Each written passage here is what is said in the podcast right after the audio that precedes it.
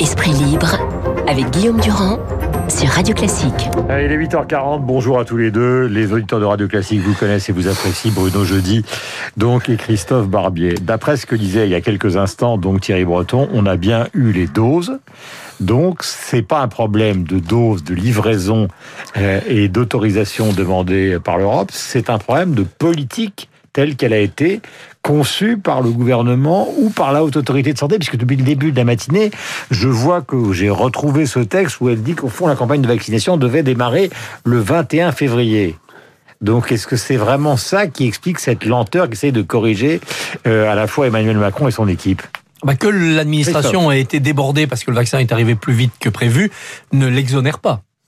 On savait depuis des mois que ce qu'on attendait, c'était le vaccin. Il y aurait dû avoir des tas de stratégies, d'ailleurs concurrentes, mises sur la table du politique pour dire voilà, qu'est-ce que vous voulez faire? Qui seront les publics prioritaires? Comment on va fonctionner? Mmh. On peut aller euh, très très vite du producteur au consommateur, bah, par exemple en passant par les élus locaux. Est-ce qu'on les mobilise? Au contraire, vous pouvez décider de tout regrouper dans les hôpitaux pour garder sous contrôle cette fameuse chaîne de froid. Plusieurs possibilités pouvaient être mises sur la table avec un débat plus ou moins public autour de ça. Hmm. Le Parlement pouvait être associé, il y a bien des missions d'information. Donc non, ça demeure tout de même un fiasco.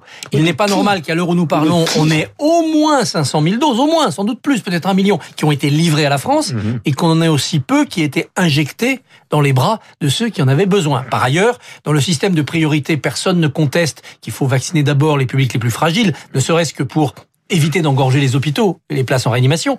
Mais pourquoi quelqu'un qui a 90 ans et qui est en EHPAD est vacciné là tout de suite, et quelqu'un qui a 90 ans et, qui n'est pas, en EHPAD, pourrait être vacciné dans deux mois. Hmm. Et c'est-à-dire prendre le risque entre les deux de l'attraper et de mourir. En quoi justifier cette, cette injustice sur une même classe d'âge? Je ne suis pas un partisan toujours de l'interruption, mais la, la, la question c'est pourquoi est-ce que c'est parce que Bruno, c'est parce que c'était le plan qu'ils avaient prévu d'aller lentement, en gros, c'est-à-dire le lièvre et la tortue, en disant bah, finalement on rattrapera les autres parce que nous on n'aura pas de pénurie de vaccins, parce que c'est ça qu'ils disent en fait. Ils disent les Anglais, les Allemands, ils vaccinent à tour de bras, mais à un moment ils n'auront plus rien. Et nous on va y aller tranquillement. Est-ce que c'est ça l'explication? Je crois que c'était ce qui était prévu. Euh, d'ailleurs, euh, Olivier Véran et Gabriel Attal, la semaine dernière, dans cette semaine un peu euh, creuse, ont pris la parole successivement en début de semaine pour nous l'expliquer. On a pris un autre chemin, c'est la France d'Attal. Pour nous vanter la stratégie de la lenteur, la stratégie de la persuasion progressive. Je reprends les mots de l'un et de l'autre. Cette stratégie qui faisait qu'en gros, on allait y aller mollo parce que on était un pays angoissé, parce qu'il y avait les anti-vax, les hésitants, et puis on a oublié qu'il y avait aussi tous les gens qui voulaient euh, qui voulaient être vaccinés. Mmh. On a créé un, on a créé une communication qui est de, qui, qui, euh, dont ils ont été euh, finalement, sur laquelle ils ont été battus, débordés, parce que dans le même temps, évidemment, aujourd'hui, on ne vit plus qu'avec les caméras braquées sur la France. On voyait chez nos voisins plus de gens se faire vacciner. les Anglais, les Allemands, les Portugais, les Italiens. D'Emmanuel Macron, y compris dans son livre de présentation qui s'appelle Révolution, c'est la France, oui, la gloire de la France, oui, mais il faut absolument regarder le monde tel qu'il est. Donc au fond, ça a toujours été sa logique de, de, ramener la France à un regard qui passait par les frontières. Donc pourquoi tout d'un coup, justement, on ne l'a pas fait? Ah non, mais on, pouvait, on pouvait le faire de manière intelligente, tout en mettant la France, en essayant de mettre la France en tête de cette compétition. Ce qui a été réussi, et l'identité de votre invité politique le, le prouvait, c'est la dimension européenne on a enfin pris une décision au niveau européen, deux même, le plan de relance d'un côté, le plan de vaccination de l'autre. C'est-à-dire qu'on traite de manière équanime, équitable, tous les pays de ce grand bloc homogène qui est désormais l'Europe. Ça, c'est formidable et c'est dû en partie aux efforts d'Emmanuel Macron. Et je suis sûr qu'à terme, on en profitera. Xavier Bertrand, ce matin, dans le Parisien, critique vertement la stratégie nationale de vaccination. Là où là, il a totalement raison. Là où il a tort, c'est quand il dit la France devrait faire cavalier, cavalier seul et acheter en plus au marché noir, si j'ose dire, des doses à, à, prix fort. Non, on ne supporterait pas aujourd'hui que Ronald achète des doses de vaccin. c'est ce qui guette la France parce que justement, les doses ne vont pas aller arriver assez vite. Oui, mais de toute euh, façon, l'Europe a asséché le marché, donc euh, aucun ils pirate, ils vont avoir du mal à acheter. Aucun pirate ne peut jouer cavalier seul en disant moi j'ai des sous, tant pis pour les Grecs, tant pis pour les Maltais, moi je vaccine. Mais ils ont tellement ils sont tellement en train de créer de l'impatience chez ceux qui veulent se faire vacciner qu'ils sont euh, qu'ils sont guettés par justement des élus locaux qui voudront aller euh, acheter eux-mêmes. Oui, mais c'est pas comme des masques, ça se trouvera pas comme ça. Je voudrais qu'on écoute, euh, puisqu'on vient d'en parler, Xavier Bertrand était sur France Inter ce matin. Voici ce qu'il dit. Si elle était bonne, le gouvernement ne l'aurait déjà pas changé deux fois en moins d'une semaine. Et si je viens aussi, c'est à la fois pour dire au gouvernement, changez tout dans votre stratégie. Déjà, la première chose, dites-nous la vérité. Combien de doses ont été commandées exactement par la France? Parce que ce que je pense, c'est que nous sommes à nouveau face à un risque de pénurie de vaccins. Voilà, c'est donc euh, la position de Xavier Bertrand, qui d'une certaine manière est contredite par celle de Thierry Breton tout à l'heure. Mais Xavier Bertrand fait probablement allusion, non pas à Pfizer, mais à ce qui viendra dans trois ou quatre mois, c'est-à-dire la suite des vaccins. Je voudrais qu'on écoute Olivier Véran. Euh, la question est de savoir, euh, et qui lui a été posée, combien de centres vont être ouverts maintenant qu'on essaie de rattraper le temps perdu? Voici ce qu'il répond. Voici ce qu'il répond. Je peux vous annoncer ce matin que nous allons élargir dès ce matin, je passerai l'annonce, pour les pompiers qui sont âgés de 50 ans et plus, mais également pour les aides à domicile qui sont âgés de 50 ans et plus. Pourquoi? Parce que ce sont aussi des professionnels qui sont au contact de personnes fragiles et qui peuvent être amenés à travailler auprès de malades. Voilà, je peux vous annoncer ce matin, ce qui veut dire qu'il est en contradiction totale avec ce que vous disiez à Ah, propos de ses propos d'il y a trois mais, semaines. mais il l'est depuis le 31 décembre, puisque le 31 décembre, deux heures avant que le président de la République ne prenne la parole pour ses vœux, Mmh. il a euh, tiré une dizaine de tweets pour expliquer qu'ils allaient ouvrir des centres de vaccination au coin de la rue, que les personnels soignants de plus de 50 ans seraient euh, éligibles au vaccin dès euh, le lendemain, alors que c'était prévu début février. Il ne cesse depuis euh, depuis maintenant un peu moins d'une semaine d'essayer de corriger le tir parce qu'il sort les rames, parce qu'il voit bien que euh, sur le plan purement de l'opinion, c'est absolument insoutenable euh, et indéfendable. D'ailleurs, c'est pas nous qui finalement le disons. Je veux dire, on se fait parfois euh, attaquer Christophe ou moi parce qu'on va dire ci ou ça, mais c'est le président de la République lui-même qui finalement euh, se met en colère contre lui-même puisque euh, toutes Oui, ces c'est la une décisions avaient été prises voilà, c'est il y a la une 15 du- jours. c'est la et puis c'est les vœux où le président a crucifié les lenteurs inusitées au, et, et injustifiées. Au passage, grosse défaite idéologique quand même pour le pouvoir, parce que la persuasion progressive, c'était fait pour tout doucement faire baisser le nombre de vaccinosceptiques. Résultat, les gens qui étaient contre ce vaccin se disent oulala, si le gouvernement va aussi lentement, c'est bien qu'il y a des mystères, c'est bien qu'on nous cache des choses, c'est bien que ce vaccin n'est pas au point. Donc ça renforce le climat anti-vaccin. Où sont les campagnes de promotion à la télévision, les spots publicitaires pour dire aux gens n'ayez pas peur, allez vous faire vacciner ou l'exemplarité. On nous a, on nous a bombardé dès le premier confinement de spots anxiogènes où on voyait des jeunes embrasser euh, le- une copine au lycée et aller contaminer Ils leur se sont grand-mère. et enfermés dans des raisonnements trop compliqués. Par exemple, sur l'exemplarité, c'est oui, mais on va être pris pour des privilégiés. Mais peut-être que par une partie euh, infime de la population peut penser ça. Mais mais que pense l'essentiel de Chirac, quand on est chef, c'est pour cheffer. Mais Absolument. Voilà, Oui, l'exemplarité, euh, c'était et pas pourtant, forcément- Chirac, il a été largement critiqué dans beaucoup de domaines, considérant Mais ça. Donc, sur des questions comme ça, il faisait ça. C'était pas forcément que les politiques, l'exemplarité. On peut demander à des vedettes tous populaires les de deux. se mettre. Question à tous les deux.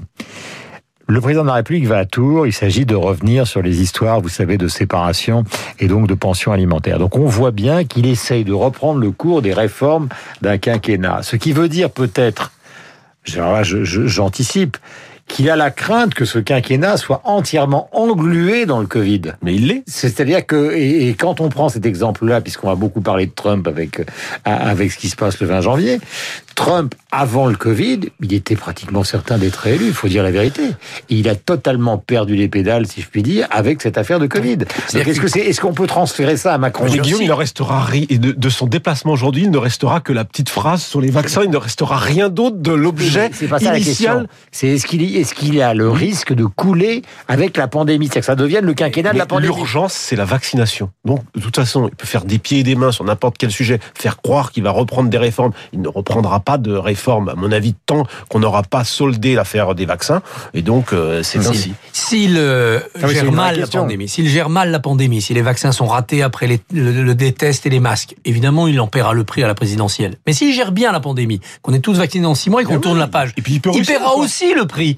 Parce que les gens aiment bien tourner la page noire de l'histoire et le nom du président, il est écrit sur cette page. L'ingratitude qui a chassé Churchill en 44, elle peut chasser Macron en 2022, même si son bilan sur la pandémie, finalement, à rebours apparaît comme excellent. Il peut Mais réussir a sur les dit- vaccins en plus il encore. peut C'est réussir c'est pas- peut c'est pas merci, rédhibitoire, ce qui se Merci, au revoir. Les Français peuvent lui dire merci, au revoir. Mais il a dit quand même dans ses vœux, n'ajoutons pas au coup de la crise le coup de l'inaction. Donc je pense qu'il va tout faire dans les 18 mois qui restent pour donner l'impression que la machine à réforme repart, qu'elle ne s'est pas arrêtée. Ce sont pas les mêmes réformes qu'avant la crise. Crise, bien sûr. C'est pas le même calendrier, mais il va vouloir exister comme président de la réforme. Sinon, il perd son cœur d'électorat qui n'apprécie Macron presque que par son réformisme. Enfin, vous le macronisme, c'est une il n'y bébite. croit pas une seule Bisquet qui seconde. avance. Alors, Christophe, Moi, je a crois, je crois, je crois, je crois, Christophe, que c'est le quinquennat pour les Français des mauvaises nouvelles. Oui, mais- avec une succession de crises euh, certaines de son fait, d'autres pas du tout de, son Alors, fait, et on ne retiendra sans doute que ça. N'enterrons pas complètement. Il ne s'agit pas d'aboutir dans les réformes. Il ne s'agit pas de signer une réforme des retraites dans les trois mois. On n'y arrivera pas. Il s'agit de montrer que la volonté de réforme qui se projette sur le second quinquennat. Oui, mais parle. face à lui, il aura des adversaires qui devront aussi dire ce qu'ils vont faire après. Comment rembourser la dette? Les trois réformes qui permettent de faire des économies publiques, Hein c'est-à-dire les retraites, la dépendance et l'assurance chômage, sont en rade. Qu'est-ce que Xavier Bertrand, qu'est-ce que la gauche, qu'est-ce que l'extrême droite dira sur les réformes? Si le programme des autres, c'est de dire on va dépenser pendant cinq ans, on va refaire Non, de sur les quoi retraites, on a une petite idée quand même. Une question à tous les Retraite deux. à 60 ans vantée par Marine Le Pen, je ne sais pas comment elle va la vendre. à 65 ans pour les autres, à mon avis. euh, Je, petite, échappera pas. petite question. Euh, Puisqu'on essaie d'anticiper, euh, nous avons deux catégories de personnalités qui appartiennent à ce gouvernement. D'un côté, et c'est pas de la flagornerie, Bruno Le Maire, qui sur le plan de l'économie, et je, je dirais presque Thierry Breton tout à l'heure, sont des personnages qui sont quand même extrêmement convaincants. Le maire, il a plus ou moins l'approbation des syndicats, en tout cas des syndicats réformistes, il a l'approbation des patrons, il a l'approbation même au fin fond de la colère des restaurateurs parce qu'ils sont indemnisés à proportion de leur chiffre d'affaires Et de la Banque Centrale Européenne. Et de la Banque Centrale Européenne. Donc, il réussit super bien son coup. D'où vient-il La droite? De l'autre côté, vous avez Olivier Véran. D'où vient-il? C'est celui qui est au cœur de toutes les critiques, la gauche. Donc, est-ce que vous avez l'impression que finalement, cet en même temps qui marquait euh, le quinquennat d'Emmanuel Macron est en train de totalement exploser entre, alors c'est pas un jugement de valeur, hein, entre des ministres de droite qui réussiraient et des ministres de gauche, on se souvient par exemple de Buzyn, qui seraient en train d'engluer Macron. La, la barre à tribord toute. C'est sûr qu'on voit bien que ce, ce gouvernement, ce président va dans ce sens-là. Curieusement d'ailleurs, parce qu'on pouvait penser qu'après un début de quinquennat très libéral pour dégager de la richesse et de la croissance, il allait faire une fin de quinquennat très à gauche, très sociale, pour distribuer les fruits de la croissance. Et il se trouve que là, il fait à la fois une politique sociale, le chéquier est ouvert, ça aide Bruno Le Maire, mais validé par un, par un ministre de droite. Et en même temps, une politique de droite être- sur le ça pourrait, sécuritaire. être, ça pourrait être to- totalement pas crédible. Mais Or- oui, ça l'est, ça l'est. Alors c'est plus facile quand même quand vous avez les cordons de Ouais. la bourse déliés et que vous faites du quoi qu'il en À coûte. 230 Si- milliards, ça- Eh ça oui, aide quand même Si Bruno Le Maire devait faire faire la même la pilule. politique avec une rigueur budgétaire et récupérer en économie sur par Ouais. exemple les dépenses sociales ce qu'il donne à l'économie réelle en subvention aux restaurateurs, il aurait quelques difficultés. D'où le défi de penser le quinquennat suivant où il faudra quand même remettre d'aplomb tout doucement les finances, en tout cas être crédible sur cette remise d'aplomb, Ouais, tout terminons en celui-là déjà, continuant à aider les gens. Oui, mais Terminons, terminons celui-là déjà. les Je- Français ne je voteront pas que je sur je vais suis- aller, je vais aller Je suis de d'accord que. Bruno Le Maire est probablement un des plus pro- ministres pro, pro de ce euh, de, de ce gouvernement. C'est le ministre de et l'année que- 2020, Et qu'il a été dans l'anticipation, ce que les autres, notamment Voilà. ceux sur le front sanitaire, n'ont pas été. Vous connaissez comme moi la vie politique, vous savez que depuis le début, il a pris Bruno Le Maire parce qu'il avait besoin de Bruno Le Maire, mais il se méfiait de Bruno Le Maire parce que Bruno Le Maire était quand même candidat au présidentiel, même s'il avait très mal réussi sa primaire, c'était quand même quelqu'un qui a une envergure, qui a été directeur de cabinet de Dominique Villepin, qui connaît l'administration, qui sait gérer la France, qui s'est occupé de problèmes de politique étrangère, etc., etc. Donc est-ce que pour Macron, finalement, puisqu'on se dit, le, grand argument, par exemple, qui est donné souvent par Luc Ferry ici même, c'est de dire, l'avantage de Macron, c'est qu'il n'a pas d'adversaire. Oui, mais est-ce qu'il n'a pas des adversaires qui ne sont pour l'instant masqués? Alors là, on rentre dans le théâtre, comme Christophe. Mais c'était un peu le cas euh, du prédécesseur, Édouard Philippe, c'est qui seraient les adversaires de l'intérieur. C'est-à-dire que si la personnalité de Macron est décrédibilisée, euh, pourquoi des gens comme le maire ou les autres, qui appartiennent à une jeune génération, euh, ne lui feraient pas le coup de Ils sont plus vieux que lui. Ils sont plus vieux que lui. Oui, Au lui- passage, lui, ferait pas euh, le coup de ce qu'il a fait à Bah, Hollande. c'est clair, c'est clair qu'Edouard Philippe. euh, euh, en On plus, en a parlé à l'époque, mais est-ce il que est- c'est pas encore plus crédible maintenant Édouard Philippe a toutes les qualités pour euh, monter une marche de plus, mais euh, euh, il a la popularité en plus, c'est plus facile, il est en retrait et euh, il est sorti, euh, j'allais dire, il est rentré par la droite dans ce gouvernement, il en est sorti, euh, il en est sorti par la droite, donc il est assez indemne au niveau de l'image et même par rapport à d'autres ministres de droite, je pense à Gérald Darmanin, même la droite le regarde avec euh, un peu les yeux de, de Chimène aujourd'hui, donc c'est tout à fait euh, un, un concurrent de l'intérieur comme vous Mais est-ce que c'est pas là qu'est le véritable danger pour Macron, plutôt que ceux qu'on présente Le comme les danger pour Macron, c'est Macron. Il l'a dit danger pour Macron, c'est Macron. Il l'a dit lui-même dans son interview à, Brut. euh, je, je ne serai peut-être pas en mesure de me représenter. C'est-à-dire Macron s'effondrera sur lui-même et là en effet le terrain est dégagé pour qu'un Édouard Philippe ou d'autres essayent de prendre la place. Mais si Macron s'effondre, dans quel état sera la Macronie quand même hein? C'est vraiment cette majorité risque d'être dans une phase très centrifuge. Mais personne, pas même Édouard Philippe, ne peut agir contre Macron. Édouard Philippe est en attente, ça, il il est en réserve, mais il n'est pas en embuscade. D'accord, mais il suffit d'attendre. Vous savez très bien Il que suffit d'attendre, mais ça peut les amener à attendre jusqu'à 2027. Parce que l'élection présidentielle, elle n'est pas écrite. Regardez, Pour Giscard, l'instant, il a Emmanuel- attendu, Pompidou, il a attendu. Emmanuel Macron, a, attendu. Emmanuel Macron a de vraies euh, euh, failles dans son bilan et dans sa personnalité. Mais quel rival a montré pendant l'année 2020 qu'il était génial, brillant, de qui on sait dire si c'était lui le chef de l'État pendant la pandémie, Philippe. ça irait beaucoup Philippe, mieux. Christophe, Philippe. Philippe, à partir du 28, du 28 Une mars, partie, une avant grande- le Philippe des retraites, le Philippe des 80 km heure, c'était pas le même bilan quand Mais même. enfin, c'est Par loin, ailleurs, c'est loin. par une ailleurs- grande partie de l'opinion de droite extrêmement sensible à Édouard Philippe. Oui, mais si Edouard Philippe se lance demain, il aura contre lui la Macronie qui dira mais c'est quoi ce trait, c'est quoi ce... Et il aura des gens de droite qui lui diront comment ça reste Edouard Philippe, t'as profité du pouvoir pendant trois ans et maintenant tu viens dire que tu es notre chef. Tu crois vraiment Bruno que Xavier Bertrand va se retirer devant Edouard Philippe, Non, que Valérie non, Pécresse, que ça Laurent marche Wauquiez pas comme ça. Donc Edouard Philippe se retrouvera avec un candidat les Républicains, vengeur. Il se retrouve avec un candidat macroniste, loyaliste, et sa tentative de putsch échouera.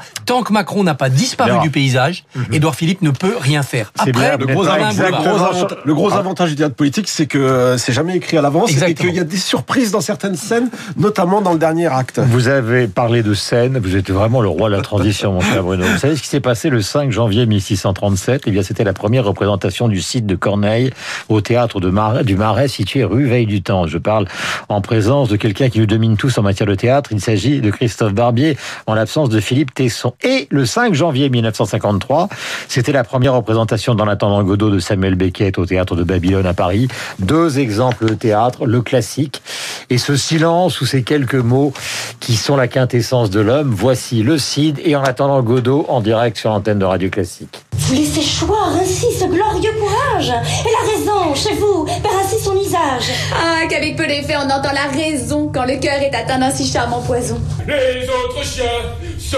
voyant vite, vite l'ensevelir. Les autres chiens se voyant vite, vite l'ensevelir. Tu me parles encore, exécrable assassin d'un héros que j'adore? Va, tu l'as pris en traître. Un guerrier si vaillant n'eût jamais succombé sous un tel assaillant. N'espère rien de moi, tu ne m'as point servi. Qu'est-ce qu'on fait maintenant? Si je pouvais camper jusqu'à lui, ne me quitte pas. Si j'appelle, c'est ça, appelle-le. Pogo Voilà le site de Corneille, donc, et en attendant Godot, deux versions du théâtre, deux versions évidemment de la grandeur de la littérature française. C'est toujours bizarre de passer du théâtre à la radio, parce que ça paraît totalement décollé, mais ce sont décalés, mais ce sont deux textes gigantesques qui montrent bien l'évolution, Christophe, du théâtre et de la littérature surtout. C'est-à-dire, d'un côté, les alexandrins, la poésie, la poétique, et en même temps la psychologie des personnages, et en même temps la richesse des antagonismes, et puis après, quelque chose euh, qui est du domaine de l'essence. Oui, ou c'est le sous-texte qui prend le non-dit qui prend le dessus, mais quand même Nous deux spectacles, Classique. deux spectacles de rupture. En attendant Godot, vous savez que le grand critique du Figaro, Jean-Jacques Gauthier, demande 24 heures de réflexion avant de faire sa critique. Il sait pas s'il a eu assisté à une escroquerie ou à un chef-d'œuvre, et finit par conclure que c'est un chef-d'œuvre. Et la création du CID, grande querelle du CID à l'Académie française. On veut faire interdire cette pièce, sacrilège, où une femme euh, pardonne à l'assassin de son père alors que le cadavre est encore chaud. Mais quelle honte Ça ne respecte pas les trois unités. Comment voulez-vous que Rodrigue fasse tous ses exploits en 24 heures Donc vous voyez deux pièces qui ont révolutionné leur art en provoquant des querelles intellectuelles monstrueuses. Avec un point commun entre les deux, le 5 janvier, eh bien, les théâtres étaient ouverts en 1637 comme en 1953. Monsieur Castex, si vous pouviez rouvrir les théâtres où pas un contaminé n'a été euh, recensé pendant les deux premières vagues, ça serait peut-être Vous avez une vu la bonne dernière idée. proposition, Christophe? Faire des tests à l'entrée des théâtres pour que les gens, un quart d'heure avant, et puissent... Ah mais c'est vrai que pour les gens du spectacle, voir les gens se précipiter dans les supermarchés alors qu'il ne peut pas y avoir des gens dans le théâtre, ça paraît quand même assez ahérissant. C'est le raisonnement de beaucoup de gens, comme par exemple Charles Berling. 500 Il est personnes pour aller voir 8h58 euh, sur l'antenne de Radio Classique. Vous avez entendu notre différence, la passion de nos deux débatteurs et en même temps euh, les, les, les souvenirs de ce qui fabrique notre génie, la gloire française. Donc euh, même s'il s'agit pour D'un auteur qui à l'origine n'est pas...